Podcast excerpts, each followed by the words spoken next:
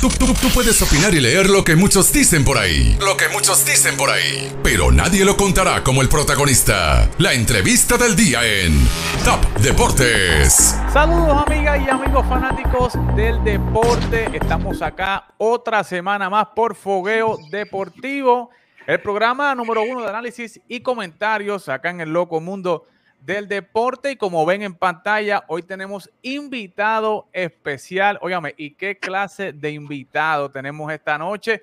Acá esta semana tenemos a nada más y nada menos que el campeón de la béisbol AA, Juan Igor González. Igor, Gracias por estar con nosotros y bienvenido acá a Fogueo Deportivo. ¿Cómo te encuentras? Pero antes que nada, gracias a Dios, la gloria y la honra al Dios del cielo. eh, gracias a ustedes por la oportunidad.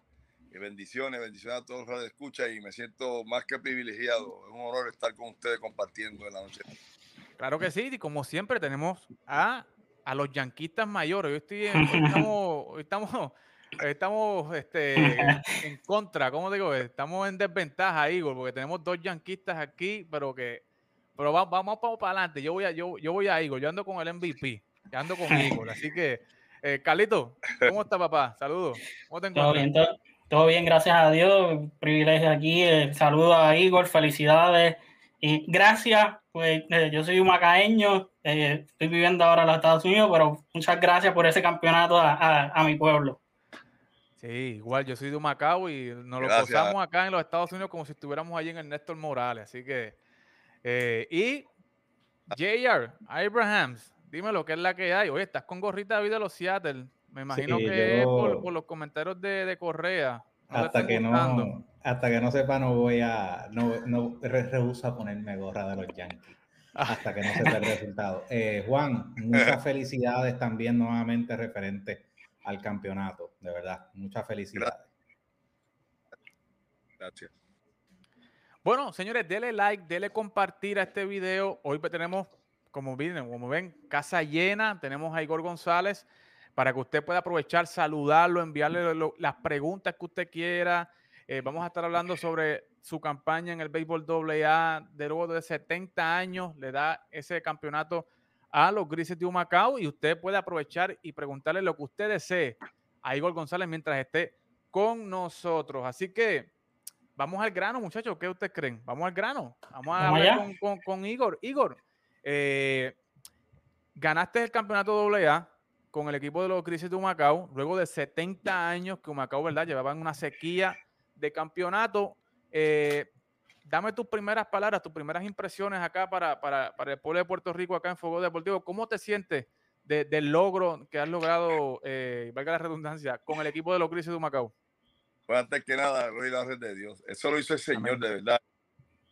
Y el trabajo fuerte de estos muchachos que, y la unión. ah, todos remamos para un mismo lado, en contra de todos los pronósticos. Ese equipo estuvo unido, pero la, lo grande de todo esto es que eh, un amigo llamado Teddy Nieves, que es cristiano, el Señor lo inquietó y lo envió a Humacao. Le dijo, ve a Humacao. Él es como hermano, es como el hermano mío. Ujú. Papá son mis compadres. Y me dice, Juan, el Señor me ha enviado a Humacao al, al- a orarle al equipo de Humacao. Y yo le dije, ven, las Wow. puertas están abiertas para el Señor y aquí le vamos a abrir el corazón al Señor porque son los más grandes. Sin Él no podemos hacer nada, obviamente. Claro. eh, es- se manifiesta a través de él y dice grandes cosas haré yo con este equipo y con ustedes los jugadores y lo que Dios promete Dios lo cumple Dios es fiel fuimos poco a poco no nos daban para llegar a- ni a cuarto lugar en la división y fuimos trabajando duro practicando eh, verdad este eh, el programa de nosotros de juego cómo queríamos cómo íbamos a jugar obviamente eh, lo- la clave de, de- de este equipo aparte de la unión y el deseo de querer ser un campeón es que este equipo el picheo y la defensa que yo siempre he dicho son claves en el juego de béisbol ganan Sí. mucho que y así no tuvimos un que ofensivo durante todo el año, pero sí, la defensa y el picheo fue la clave de este equipo que, pues, los juegos nuestros eran sufridos 3 a 2, 4 a 3, 5 a 4, pero victorias son victorias. No Correcto. importa victorias son victorias. Y, para mí esa fue la clave después de Dios y estos muchachos que se entregaron y trabajaron duro. Y el staff, eh, que nosotros tenemos un staff bien profesional, un staff eh, que conoce mucho de este juego y, y, cada uno de esos coaches ayudan a estos muchachos en, en sus diferentes renglones. Y, yo le doy las gracias a Dios por todo eso. Carlos. Eh, Igor, eh, en, cuando llega este, este, fin de, este último fin de semana, que sabes que están atrás, eh, es por obligación que tienen que ganar en Macao. Eh, yo, yo pensé, yo dije, bueno, de cierta manera Humacao está bien posicionado porque tiene entonces a Alberto Flores el, el, viernes, que es un caballo en la lomita, y Soler viene de, de tirar muy bien. Y, en el, y antes de empezar la serie, cuando jugaron el Carnaval de Campeón, ustedes le jugaron muy bien a Sidra. Aspira. Que, que, que, eso, eso levantó mucha, levantó los ojos al equipo y de verdad que, que, que impresionado. ¿Cómo, cómo, tú manejaste a, ese equipo el, el, viernes, que básicamente era un must win para poder llegar a ese séptimo juego? Bueno, eh, nosotros pues caímos abajo en la serie 3 a 2, pero no, nunca bajamos la cabeza. Fuimos bien positivos, bien a que íbamos a empatar la serie y íbamos a obligar un séptimo juego ahí en Sidra. El equipo reaccionó muy bien. Eh, Flores, un año espectacular y tiró un juegazo eh, ese viernes allá en, en Néstor Morales. la fanaticada apoyándonos eh, de esquina a esquina y sacar ese juego. Reaccionamos tarde en el juego, pues fue un juego 0 a 0 hasta la séptima, pero pudimos sacar ese juego y obligar a jugar un séptimo juego ahí en Sidra. Yo dije, yo tengo mis dos armas, se llama Alberto Flores, el que está pichando un béisbol increíble. Y nos mantuvimos positivos y deseosos de que quedara ese séptimo juego. Y mira, me, me dio fruto porque la verdad que el picheo fue, sacó la cara todo el año todo el año por este equipo. Oye, Igor, eh, uno de nuestros fanáticos, Abimael Pascual, nos pregunta, ¿qué pelotero o qué pelotero tú ves con, esta experiencia en postemporada que puedan, que los llevará, que los puede llevar a otro nivel, ¿verdad? Imagino que estará hablando de béisbol profesional en Puerto Rico, de, los grises. ¿Qué jugador tú crees que, que no ha tenido esa experiencia profesional y que pueda abrir ojos en equipos profesionales en un futuro? Bueno, ya de los grises va Andrés López va a jugar con el RA12, el equipo de Roberto Alomar. Eh, Cristian Fresca ya pertenecía a, otro equipo, pero ahora va a estar con el equipo de Roberto Alomar. Eh, para mí, Soler puede pichar en la profesional y Jimmy González, el relevista, puede pichar en la profesional. Pero depende de ellos, pero por el equipo de Sidra, el campo corto, Arroyo, va a jugar con el equipo de Roberto Alomar, no sé cuál otro, pero son muchachos que eh, Andrés López, para mí, el mejor bateador que tiene todo el, doble A. Wow. Muchacho humilde. Mucho palo que dio. Mucho palo que dio. Temible. Para cualquier banda y con fuerza. Eh, la incógnita es, la, la, base, pero se va a mover, va a jugar la base en la profesional y posteriormente lo vamos a a jugar primera base y en el equipo nacional primera base porque ese bate, ese bate hace falta. Hay que aprovecharlo, hay que aprovecharlo, claro. Hay que aprovecharlo. Eh, Igor, te veo, te vimos, eh, ¿verdad? Y me traes a colación, ¿verdad? De que eh, Dios envió a una persona a hablarle a ustedes, al equipo, a orarle, ¿verdad? Y que les dio una palabra y ustedes pues básicamente creyeron en esa palabra y, trabajaron duro, ¿verdad? Toda la temporada con eso. en relación a eso, te pregunto, porque he visto muchos muchos analistas, ¿verdad? Que dicen que no mezclen la religión con la política o que no mezclen la religión con el deporte. ¿Cuán importante para ti, Igor, es eh, que los muchachos estén, ¿verdad? Eh, eh, poner, ¿verdad? dedicarle la temporada a Dios, estar, ¿verdad? meter a Dios en, el equipo y máxime, ¿verdad? Cuando reciben una palabra de Dios, es importante, ¿verdad? ¿Se puede mezclar la religión con, el deporte, Juan? Te pregunto. Era, eh, Dios está en todas partes. Dios es el centro de nuestras vidas. Y sobre todo va Dios por encima de todo. La palabra lo dice bien claro. Y nosotros eh, yo le decía a los muchachos, la maldición de este equipo se fue. Si abrimos las puertas al Señor y nuestros corazones, aquí esto va a cambiar. Y así fue, hermano. Y no nos tirábamos al terreno de juego si no se invocaba la, una oración al, al Todopoderoso. De principio a fin lo hicimos así y Dios honró su palabra, porque Dios es fiel y lo que Él promete, Él lo cumple. Y el que nos tiene de pie se llama Jesús. Yo es que yo, mi fe inquebrantable. Yo, como lo sabemos, lo sabemos. Con, un amigo ayer que me llamó, béisbol profesional, Fernando Cruz, que es bien cristiano. Y yo, él le, dice, no, pero la gente dice que tú un charlatán, sí, yo relajo muchito, pero la fe que yo tengo en Dios es inquebrantable, porque para todo es Dios, Señor, ayúdame. Eh, y eso lo hizo el Señor. Eso lo hizo el Señor porque si vamos a comparar un sinnúmero de de, de béisbol de, béisbol doble A, había muchos equipos por mejor que por la clásica milla, pero el que le abrió de todo corazón las puertas al Señor fue el equipo de Macao y Dios utilizó al más al humilde para abochornar al que se cree que es grande y altivo. Y eso fue lo que pasó ahí menospreciaron, Dios dice, ah, sí, nos menospreciaron, nos están menospreciando, pero yo soy Dios y lo llevo de la mano y ustedes van a ver lo que yo voy a hacer. Eso fue lo que sucedió, hermano. Exacto. No, y realmente eh, uno piensa que no, pero uno impacta también a los jugadores, a los muchachos que, que de una vez, de alguna, de alguna vez u otra eh, iban a la iglesia cuando estaban chiquititos con las abuelas o los papás, o iban a escuela bíblica y se habían alejado un poco, ¿verdad? Y, y, al ver cómo Dios obra a través de, se meten en los juegos de pelota también, y, como tú dices, que Dios está en todas partes, también como que eh, también los puede tocar, ¿verdad? Y, además de ser los mejores peloteros, los hace mejores ciudadanos y mejores personas también. Efectivamente, y lo que ha hecho en mi vida, y no solamente eso, ahí ha, tocado, muchachos, de los muchachos, el Señor ha tocado. Yo debo decir que, por ejemplo, Orlando Colón, el muchacho grueso, ese día, en varias ocasiones que, el, que Teddy Nieves no fue a ministrar palabras, no podía ni levantarse de, de, de, ella. En una dice que él sintió que algo lo levantó para arriba y yo te dio porque nadie te puede levantar aquí con las dos manos porque tú eres, heavyweight.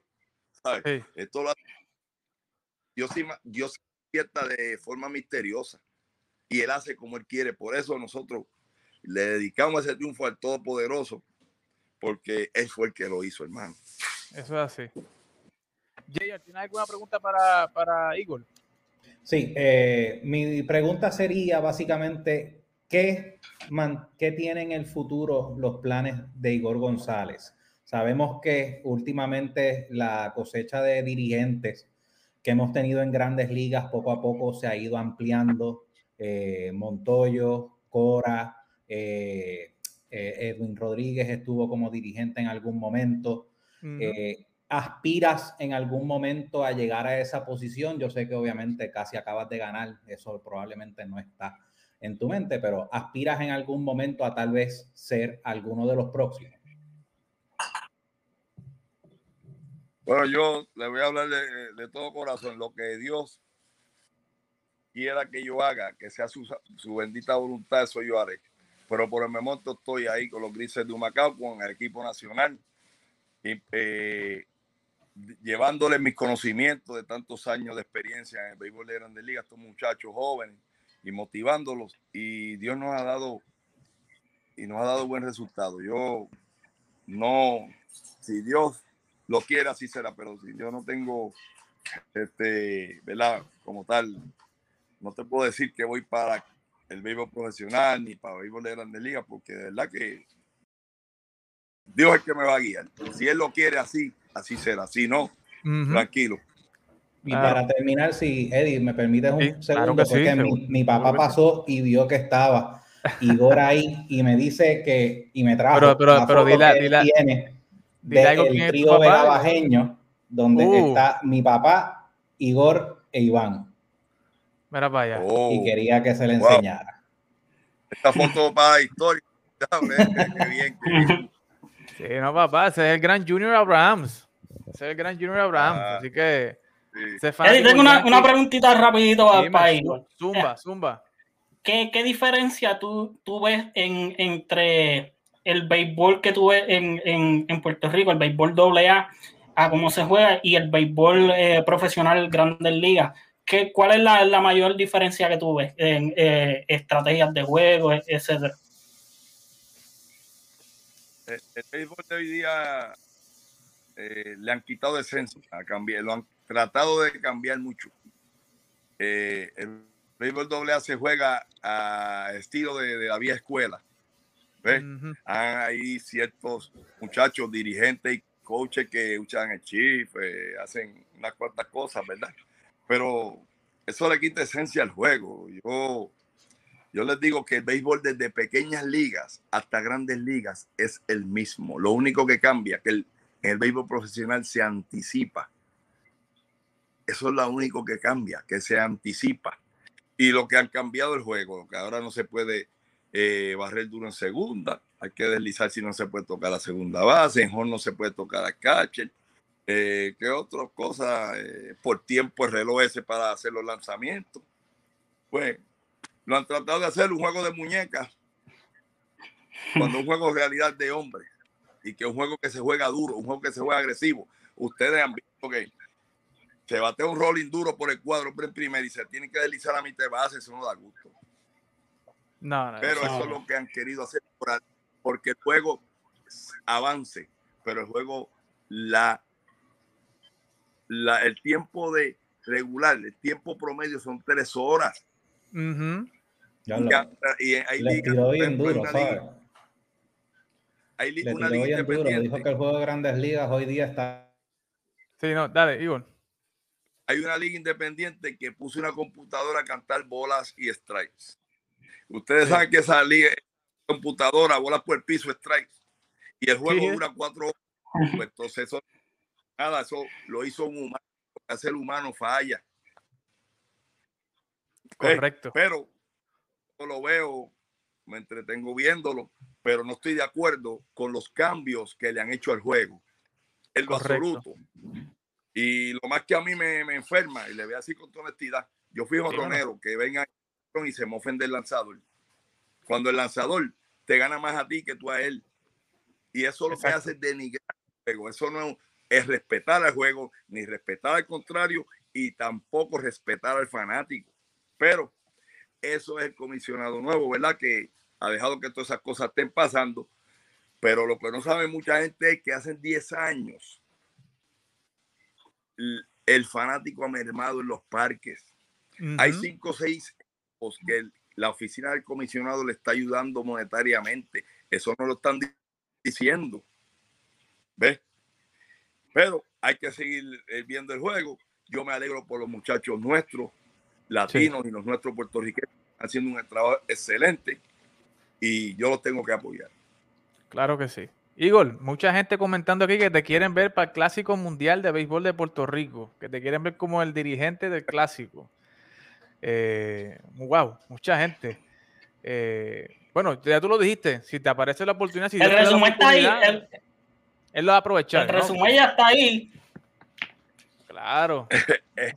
en la mano el eh, el que tiene, pues, la, la decisión final la, hace el señor presidente de nuestra federación y él eh, me imagino que estará estudiando todos los recursos que tiene, muchos nombres muy buenos, muy, muy conocedores de este juego. Si me toca a mí, gloria a Dios. Si no me toca a mí, pues yo puedo hacer otra faceta, instructor de bateo, cochar. Lo haré con el mismo amor si estuviera dirigiendo porque es mi país y esas 10 letras es orgullo. Yo tranquilo en respecto a eso. Correcto. Así que, pasando a otro tema, Igor, ¿te puedes quedar con nosotros unos minutitos más? Para que me estén haciendo unas preguntitas aquí sobre, sobre el gran Carlos Correa, que ha hecho noticia en, esto, en, estos pasados días y que se rumora que va a estar eh, firmando con el equipo de los Yankees o con el equipo de Detroit. Pero Carlos Correa, en un programa eh, colega de nosotros, saludito a Palillito y a Carlos Valga, eh, hizo unos comentarios sobre, sobre Derek Jeter, ¿verdad? De que discutiendo, ¿verdad?, sobre los guantes de oro, las nuevas métricas que se están utilizando para votar por el guante de oro. Y eh, eso llevó a Carlos Correa a decir que Jerry Jeter no se merecía ninguno de los guantes de oro que se ganó. Eh, y eso pues ha recorrido el mundo, ¿verdad? Eh, especialmente el mundo yanquista, que está, la aldea está prendida en candela con Carlos Correa. Pero Carlos, déjame escuchar primero a los yanquistas para después escuchar a Igor. Carlos, ¿qué te parecen las expresiones de Carlos Correa? Estas expresiones contra Derek Jeter, ¿le, cierran la puerta eh, eh, eh, en, Nueva York o tú crees que esto es, no sé, Carlos provocando que siga el nombre de él corriendo en las redes y que, no sé, como un medio de publicidad? ¿Tú crees o, tú crees que esto le va a cerrar las puertas de un posible contrato con los Yankees? Mira, yo de verdad que, yo al haber escuchado varias veces a, Correa, Correa está bien metido en, todo esto de la analítica que, y, pues yo pude ver eh, el, el, video completo y él básicamente lo que se estaba eh, basando es de que usando las métricas de ahora, eh, pues que quizás que, que, él, él no lo hubiera ganado. Y, eso pues quizás este, los números los respaldan. el problema es de que tú tocaste la figura de Derek Jeter que es el, eh, el, el capitán, eh, el último capitán de, del equipo de, de, los Yankees de Nueva York, y eso pues no, no, va a caer, no va a caer muy bien. Sin embargo, Cashman dijo de que, de que él no se va a enfocar en los fanáticos, de lo que digan, si él tiene que, que firmar a Carlos Correa, que ahora mismo es el, es el mejor ciore en el mercado. Eh, así que, y pues yo yo no tengo ningún problema en, que, en que si él firma, eh, las puertas siguen abiertas. Correcto.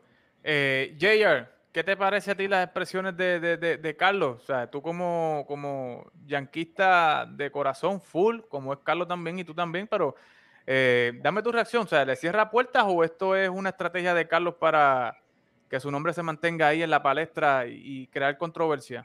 Mira, no sé si es que él cree que, aunque sean malas noticias, por lo menos es noticia y está, se están hablando de ti, pero eh, a mí de verdad que no me, no me gustó el comentario en lo absoluto. Eh, cada era se mide con una vara distinta, él no puede medir ahora como se medía antes ni viceversa. Eh, los tiempos son distintos, todo cambia.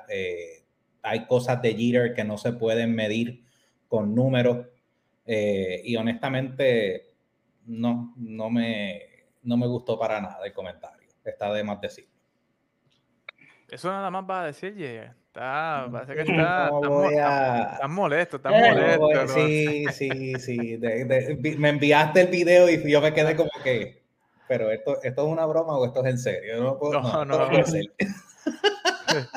Igor, ¿pudiste escuchar las expresiones de Correa? en, el programa de, de, de y Palillito. ¿Qué te parecieron las expresiones? Yo, le soy sincero a ustedes, yo no vi las expresiones. Yo okay. Hoy, porque estaban hablando en algún sitio qué fue, qué fue lo que sucedió. y me dijeron, eh, a veces no es ni el pelotero, a veces son agentes que mandan a, ¿verdad? hacer expresiones. Yo a Carlos lo respeto, es un tremendo pelotero. Para mí, si no es el mejor, uno de los primeros, de los mejores campos cortos que hay en Grandes Liga hoy día. Y cada cual tiene derecho a decir lo que, expresar lo que quiera. Estamos viviendo en una democracia y esas son sus expresiones, yo se las respeto. Eh, él sabrá, ¿verdad? Cómo lidiar luego si firma en Nueva York o si firma en Detroit con sus expresiones. Yo, pero no tengo más comentarios al respecto. En realidad, yo lo respeto y como respeté a Giren, lo respeto a él. Yo sé que acá el hombre es un fanático yankee, está herido, ¿verdad? él era nene mimado ahí, pero eh, las cosas son. Pues, sucedió y no, no sé, ¿verdad? Yo ahí no, no, me voy a meter más, más adentro porque no, y te, y te entiendo, te entiendo. te entiendo.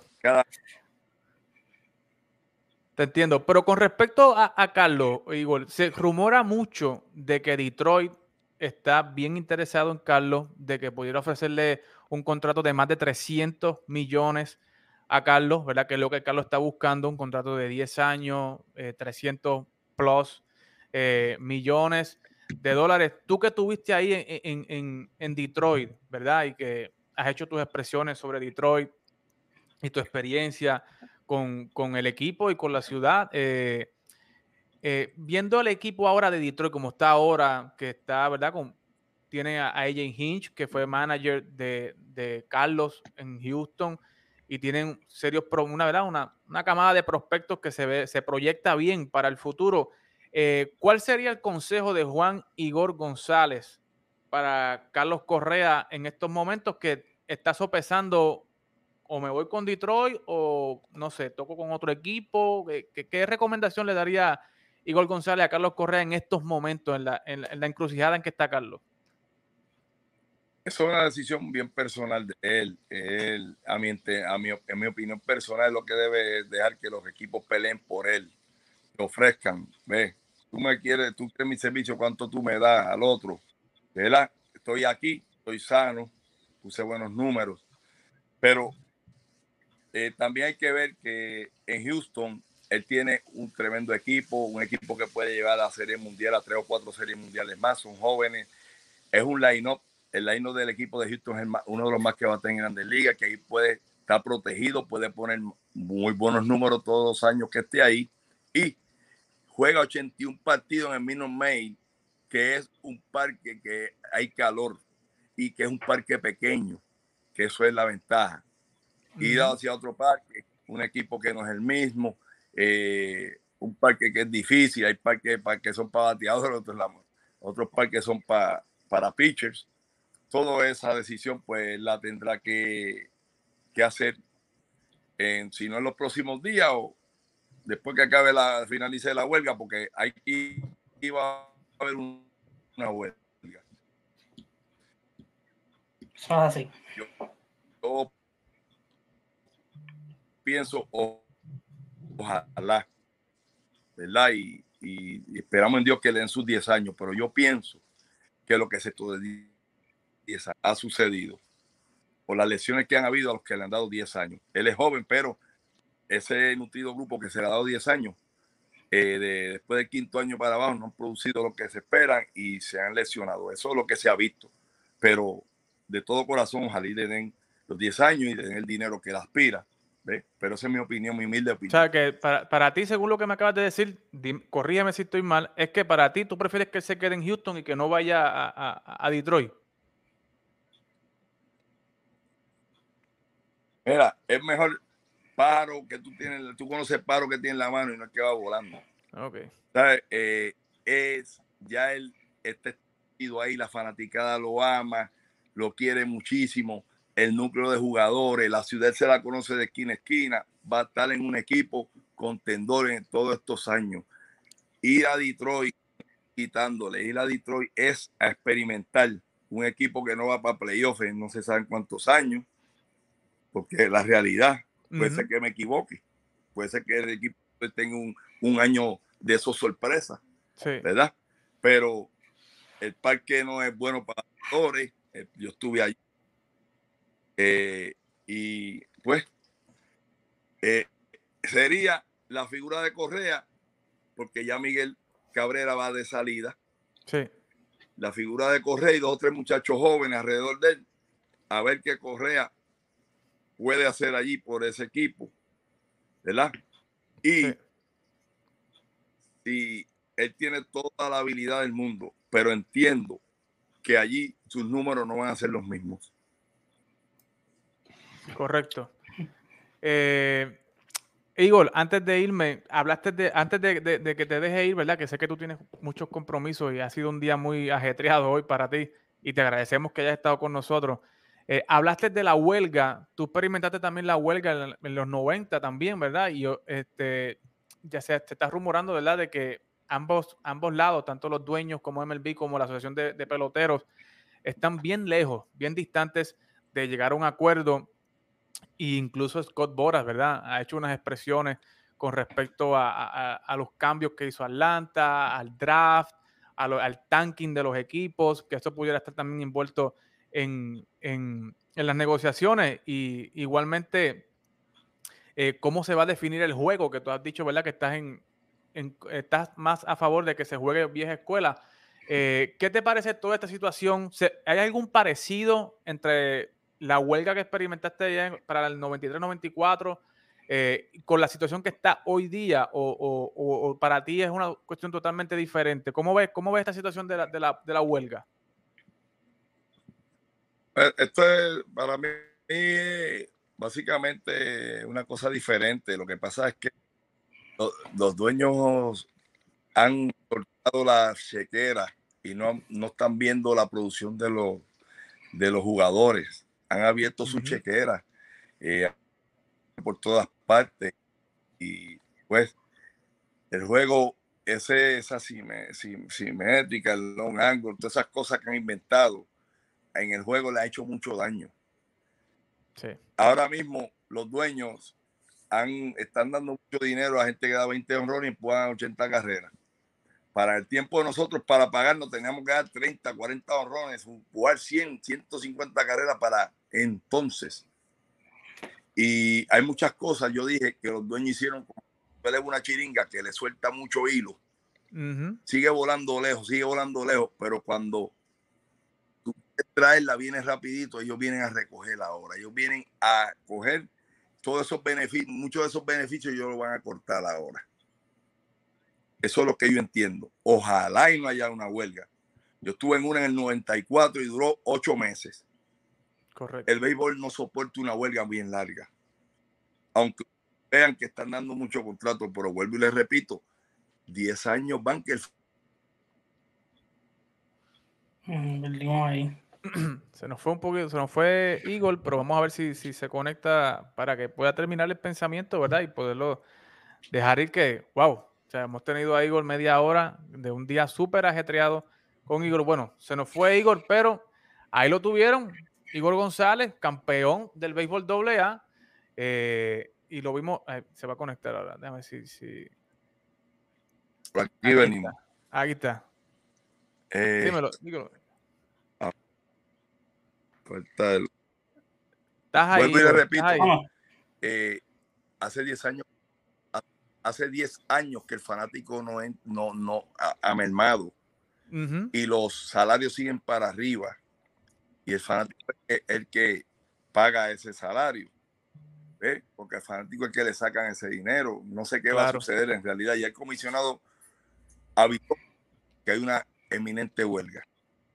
Ellos son los que saben nosotros queremos ver el juego. Ojalá sí, que si hay una huelga sea corta, se resuelva la cosa pacíficamente como Dios manda, porque si no le van a hacer un gran daño al béisbol. Correcto. Igor, para dejarte ir y te agradecemos eh, que hayas estado con nosotros y que hayas dicho que sí acá a Fuego Deportivo. Un último mensaje a tu fanaticada, al pueblo de Puerto Rico, eh, que te sigue, que te quiere y que, que siempre está bien pendiente de lo que está haciendo Juan Igor González.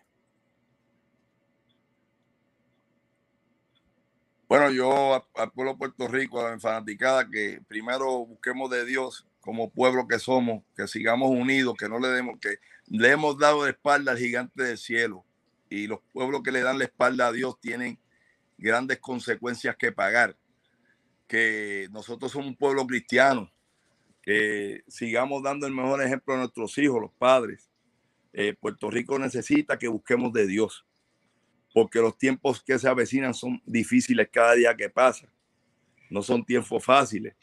Eh, como decía yo los otros días, hay abundancia de dinero y hay escasez de comida. Ya se está viendo ese tiempo.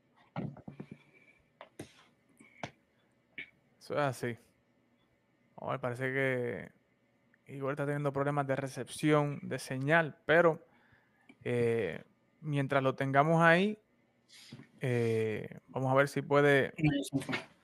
Se nos fue un poquito, pero vamos a ver si se conecta de nuevo para que se pueda despedir eh, como, como, como Igor se, se, merece, ¿verdad?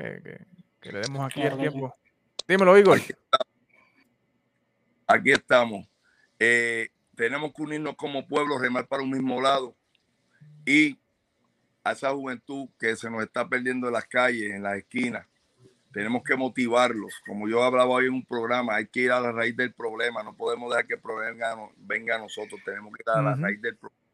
Porque es una sociedad que se está quedando sin juventud. ¿Ves?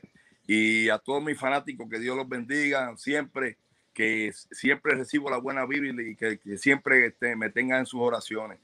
Gracias a ustedes por la oportunidad. Dios los bendiga rique y abundantemente a todos y hacia adelante, hermano. No hay límites. Los límites nos los ponemos nosotros. Gracias a todos por Gracias, Gracias, Igor. Gracias y bendiciones. Y sabe que las puertas de TAT Deporte están abiertas para ti, para lo que tú necesites. Gracias, hermano. Bendiciones siempre. Buenas noches. Igual. Buenas noches.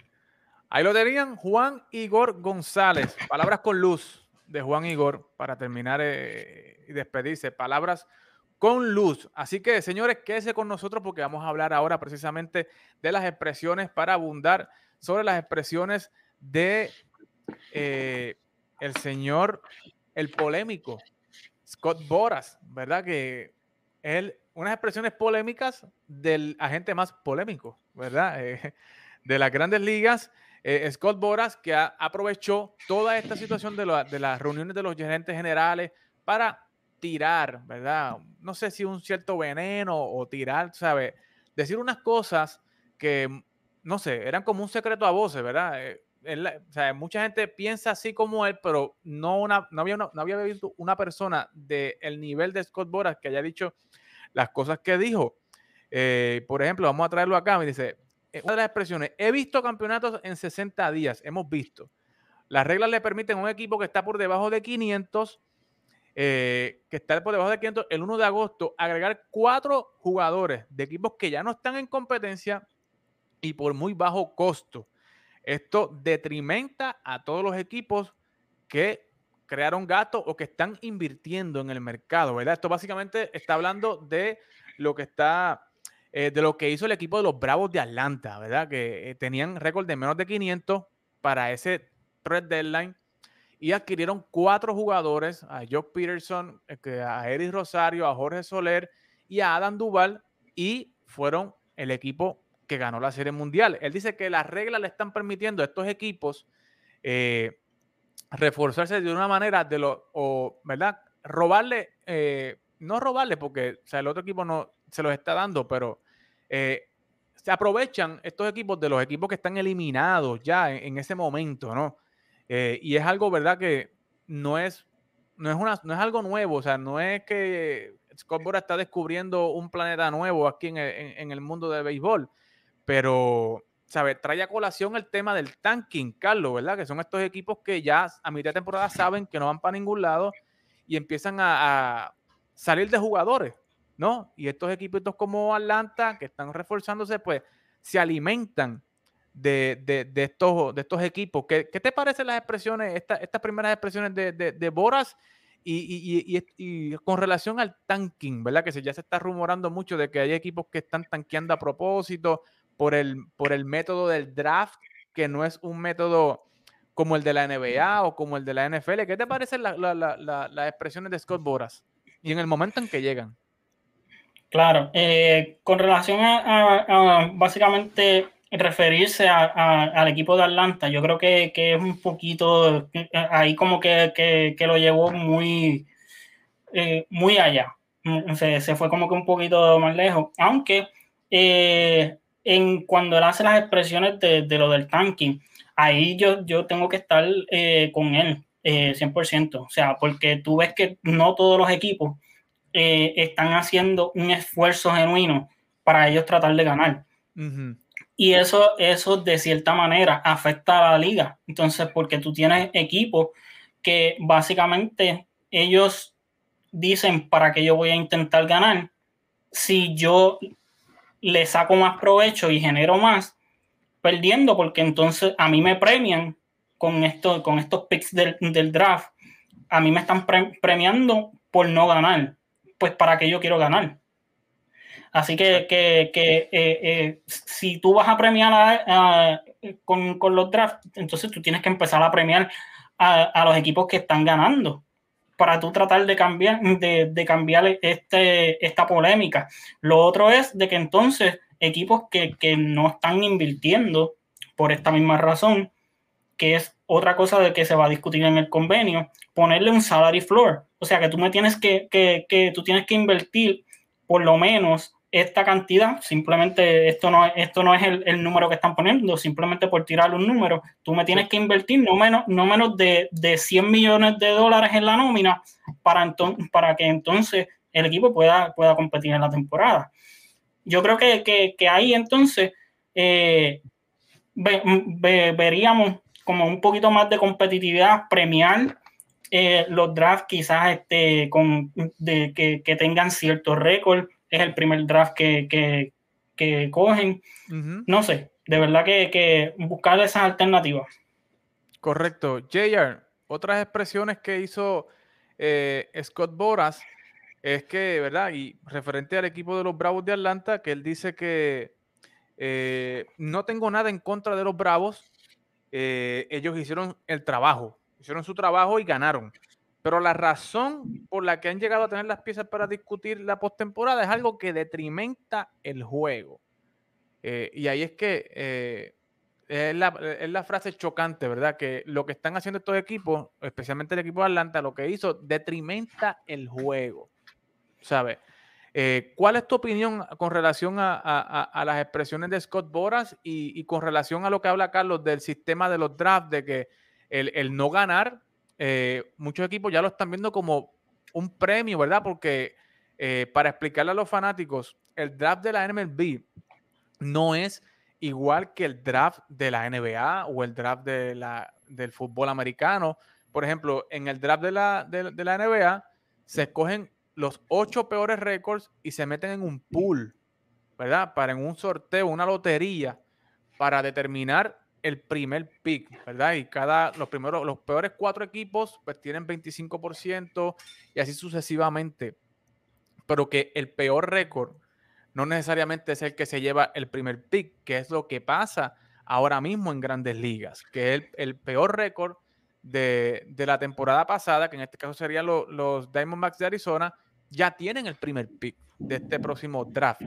Eh, ¿Qué te parece esto, eh, JR, y para ti? ¿Debería haber algún cambio en, en, en, en el draft o, o, o, colocar a Carlos que se ponga como un, en vez de un tope salarial, también que se ponga un, un, un mínimo de, de, de, salario, de cuánto debe ser la nómina mínima para un equipo de béisbol? Mira, yo no sé si él, digo, ¿verdad? Él dijo no tenía nada en contra de Atlanta. Sí, eh, él lo dijo. Yo, yo entendí más que la expresión de no era en contra de Atlanta, sino en contra de estos equipos que cuando ya yo sé que yo no tengo break, hago un fire sale, como dicen en Estados Unidos, y salgo de todo el mundo. Sí. Cosa de entonces estoy compitiendo para ser el peor. Eh, ah. Estoy totalmente de acuerdo con las expresiones de Scott Boras. Eh, a Scott Boras, hay, como escribieron en uno de los comentarios, hay que temerle porque él es el, el, si tú realmente quieres los billetes, ese normalmente pues es el hombre que le ha conseguido los billetes a todos los, a todos los jugadores, pero fíjate, Correcto. en este caso pues hizo muy buenas expresiones. Eh, no sé si tanto como el mínimo salarial, ya que si se pone un mínimo salarial, yo entiendo que lo próximo más lógico, considerando en la dirección en la que van los salarios, es que habría que aumentar el tope salarial antes de que caiga en el luxury tax los equipos, porque si, por usar el ejemplo que usó Carlos de los 100 millones, pues ya el, los 100 millones y los 200 y pico, que es el límite ahora mismo del luxury cap, en mi opinión sería demasiado cerca. No sé si tal vez tendría que aumentarse un poco más el, el tope para el luxury tax. Ok, pero ¿estás de acuerdo entonces con las expresiones de, de Scott Sí, sí, totalmente de acuerdo. O sea, estoy. Do, eh, y lo otro, así pensando, estaba pensando esta tarde, después que me enviaste la noticia, una idea tal vez no eh, lógica, pero podría ser: mira, ya que los equipos que llegaron al Wildcard y se sacrificaron eh, por, por lo menos llegar a los playoffs, te podrías uh -huh. tal vez dirigir dividir algunos de los picks entre esos equipos porque esos equipos hicieron el sacrificio para tratar de llegar y están cerca, tal vez progresar un poco más. Aunque normalmente no es como el NBA tampoco, que los picks de grandes ligas suben rápido. O sea, ellos pasan un proceso uh -huh. de años en las menores, pero con tal de incentivar un poco más a llegar a los playoffs y no a ser los peores. claro, pero yo creo que las expresiones de Boras las hace en el sentido también porque los picks de MLB, de, grande, de, de pelota, de grandes ligas, eh, no son activos que se pueden utilizar en, cambio, ¿verdad? Que como lo hace la NFL, como lo hace la NBA, eh, los drafts de, la, de MLB no son transferibles, ¿verdad? Y yo creo que eso también es una de las discusiones que trae Scott Boras entre líneas, ¿verdad? No lo dice abiertamente, pero lo trae entre líneas para discusión eh, del próximo convenio colectivo de, ¿verdad? De equipos, ¿verdad? Como, como, como dijo Carlos, de establecer un mínimo salarial porque, ¿sabe? Tenemos estos equipos que pagan, ¿verdad? Se creó el Luxury Tax para, ¿verdad? Pagar eh, si se pasan de cierta nómina, pero hay ciertos equipos que, por ejemplo, como los Tampa Bay Rays, que siempre van con una nómina bajita eh, y están ganando porque no están pagando mucho de, de, de nómina, pero al final de la temporada reciben igual ganancia de televisión de la ganancia de televisión que reciben los Yankees, que reciben los Boston, que reciben los Dodgers, que son los más que invierten. Entonces, e, esto, estos muchachos le han cogido el truco y estos equipos grandes como los Yankees, como los Dodgers, están pagando impuestos de lujo para que le ganen. Porque entonces equipos que no invierten mucho les están ganando a equipos que están pagando de más. O sea, básicamente los Yankees están pagando para que les ganen, para que venga Tampa y les gane o los Dodgers están pagando mucho para que venga Atlanta con un equipo reestructurado y les gane. ¿Me entiendes? Yo sé que yo no, soy el, en, el, en, el, en, el, en, ese sentido, yo no tengo mucho problema con, con, con, Tampa, porque Tampa siempre, siempre tú los ves que ellos, de cierta manera, ellos tratan de, de competir, pero yo tengo, yo entonces tengo problemas con un equipo como los Piratas de Pittsburgh, que hace cuántos años ellos salieron de, de sus estrellas y ellos lo que hacen es desarrollar pelotero, desarrollar pelotero y para cambiarlo, para cambiarlo, para cambiarlo y ellos nunca tú los ves con un plan de, ellos tratar de ganar. Así que, esos equipos así es donde yo veo el problema, porque, o sea, yo, yo te puedo comprar de que, por ejemplo, vinieron los Washington National, simplemente por poner un ejemplo, ellos, ellos estaban compitiendo, compitiendo, ganaron, quisieron, pues por, por cuestiones financieras, deciden entonces romper el equipo, pero entonces tú tienes que darle cierto tiempo a, que ellos, ellos vuelvan y, y, se levanten, pero por lo menos tú tienes que ver de que ellos se están moviendo en esa dirección. Pero un equipo como los Piratas, ¿hace cuánto tiempo nosotros no vemos que los Piratas, e, e, ellos están tratando de, de competir? No hay un plan, o sea, tú no ves un plan de, de, de que este es mi caballo, este, este, es mi equipo, o sea, como una dirección de que estamos en reestructuración, sí, pero estamos, vamos a salir a flote, ¿verdad? Porque ellos salieron de Gareth Cole, salieron de Andrew McCutcheon, salieron de Starling Marte, salieron de Josh Bell, salieron de Jameson Tyone, o sea, salieron de medio mundo, pero que no, no, no vemos un plan a, corto, ni a mediano, ni mucho menos.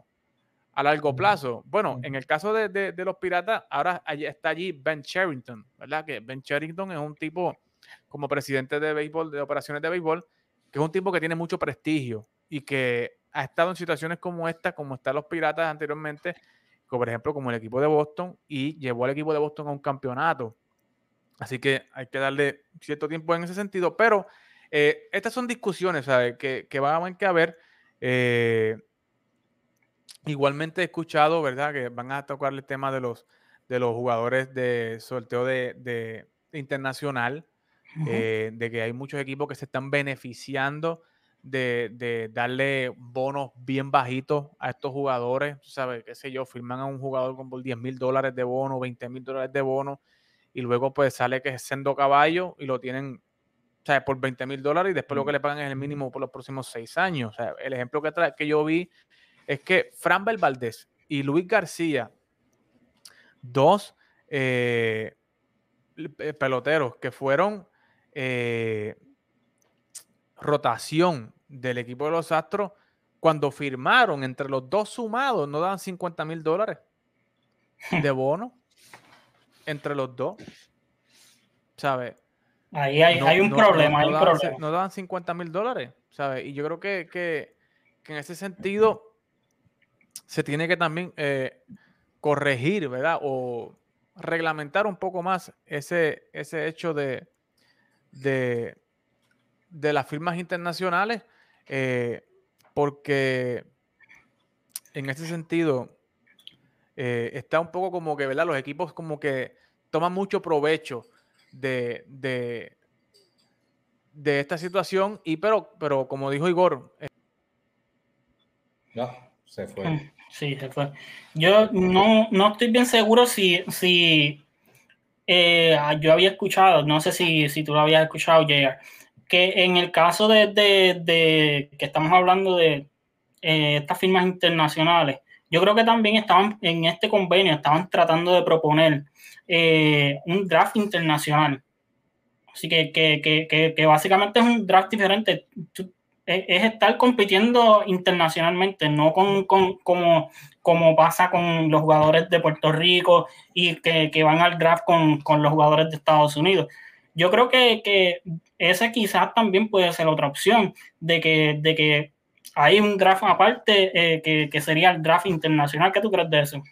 Pues sería buena idea, pero eh, también, y obviamente yo entiendo que la liga eh, japonesa, que es donde ponen los beats al equipo para entonces yo poder hablar con el jugador, estoy seguro que ellos no van a tener eh, o van a tener objeciones referente a esa idea de que todo el mundo entre en un solo draft, porque entonces ellos, el equipo de, Japón no puede cobrar el dinero que cobra para permitir hablar con X o Y jugador. Eh, lo otro es que hay que hablar la verdad. Hay equipos que se prestan para este tipo de ejercicio. O sea, por mm. dar un ejemplo sencillo que me vino a la mente y es más frustrante todavía en mi opinión que Pittsburgh, porque Pittsburgh tú sabes que empieza la temporada y a menos que no ocurra un milagro, Pittsburgh no va para ningún lado.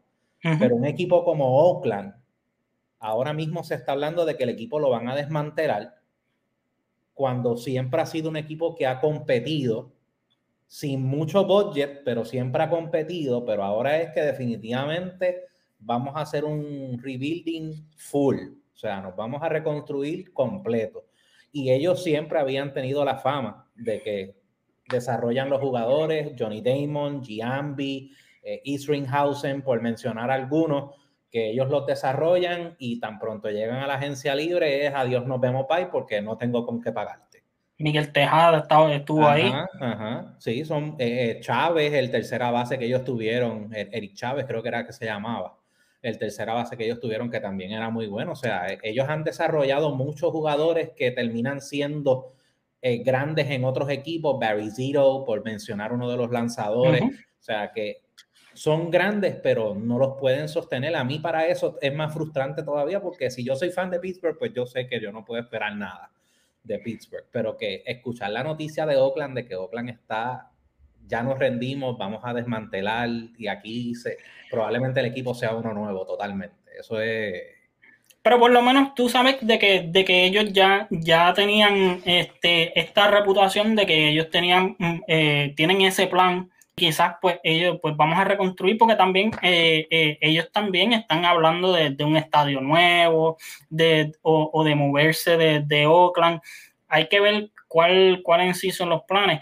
Yo lo que en el caso de Oakland lo que, lo que digo es de que después que Bob Melvin se fue para, para, los padres de San Diego. Eso ahí fue como que la indicación de que aquí va a pasar algo.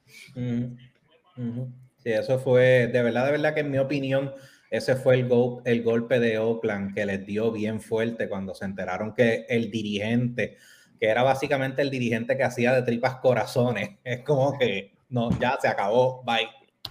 Me voy por un equipo que yo sé que de seguro, si se portan bien, yo puedo llegar lejos. Exacto, pero, pero eh, interesante, ¿verdad? Lo que ustedes traen con relación a Oakland, que Oakland también es un equipo que está, ya Ron Manfred ha dicho de que ya este es candidato a mudarse de Oakland, ¿verdad? Y que una de las ciudades es eh, Las Vegas, que se está hablando de que Oakland se puede mudar a Las Vegas. Eh, así que hay que estar bien pendiente a lo que va a pasar con el equipo de Oakland. y como dice Richie King, Gallo dice que Oakland tiene mucho material. Tienen a Olson, a Matt Olson, que los Yankees ya, ¿sabes? La han caído arriba. Ese eh, futuro Yankee. sí, ahora todo el mundo es futuro Yankee. Ese hashtag ya, Eh, Bassett, eh, tienen a Chris Bassett, a, Frankie Montas. Me gusta mucho ese chamaco, Frankie Montas. Tienen a Matt Chapman, a Sean Menea. Eh, wow, ¿sabe?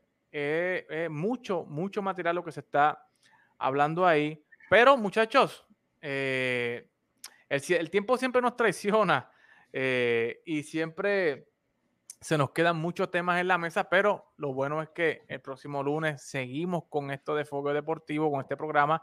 Y ve, que hoy traemos a Igor, la semana que viene vamos a traer otro invitado, esperamos traer otro invitado de lujo igualmente para que dialoguemos del mejor deporte del mundo, que es el deporte del béisbol. Así que, JR, Gracias por estar con nosotros. Mándale saludo a tu papá. Dile que se le aprecia, que lo estamos esperando. Dile que lo estamos esperando aquí. Por lo menos aunque sea por una descarguita. Yo creo, yo creo que tal vez, no es que él esté, pero puede ser que tal vez ya para la próxima pueda estar haciendo el stream desde la oficina de él para que vean todas las cosas en la parte de atrás. Por lo menos uh. vean algún preview.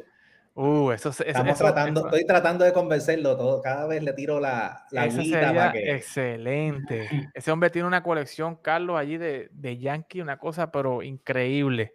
Me han hablado. En algún momento vienes a Puerto Rico, me contacta. Te contacto, te contacto.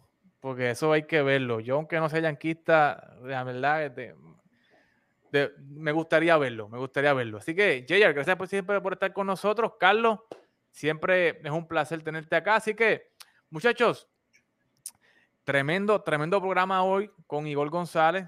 Eh, básicamente, Igor sigilosamente le dijo a Correa, no te vayas para Detroit, no firmes en Detroit.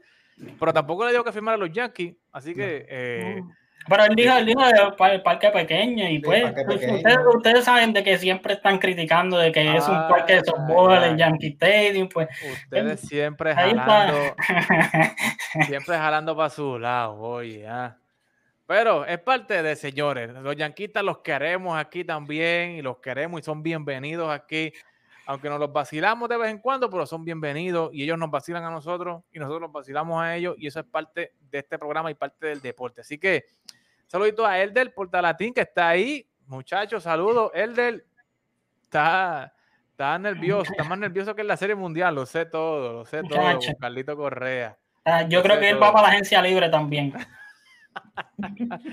Eh, yo creo que los Houston le van a dar un non-tender para que se vaya a la agencia libre. Así que, muchachos, gracias por estar con nosotros y a la gente que nos está viendo, gracias por estar en sintonía con nosotros. Nos vemos la semana que viene, si así papá Dios lo permite.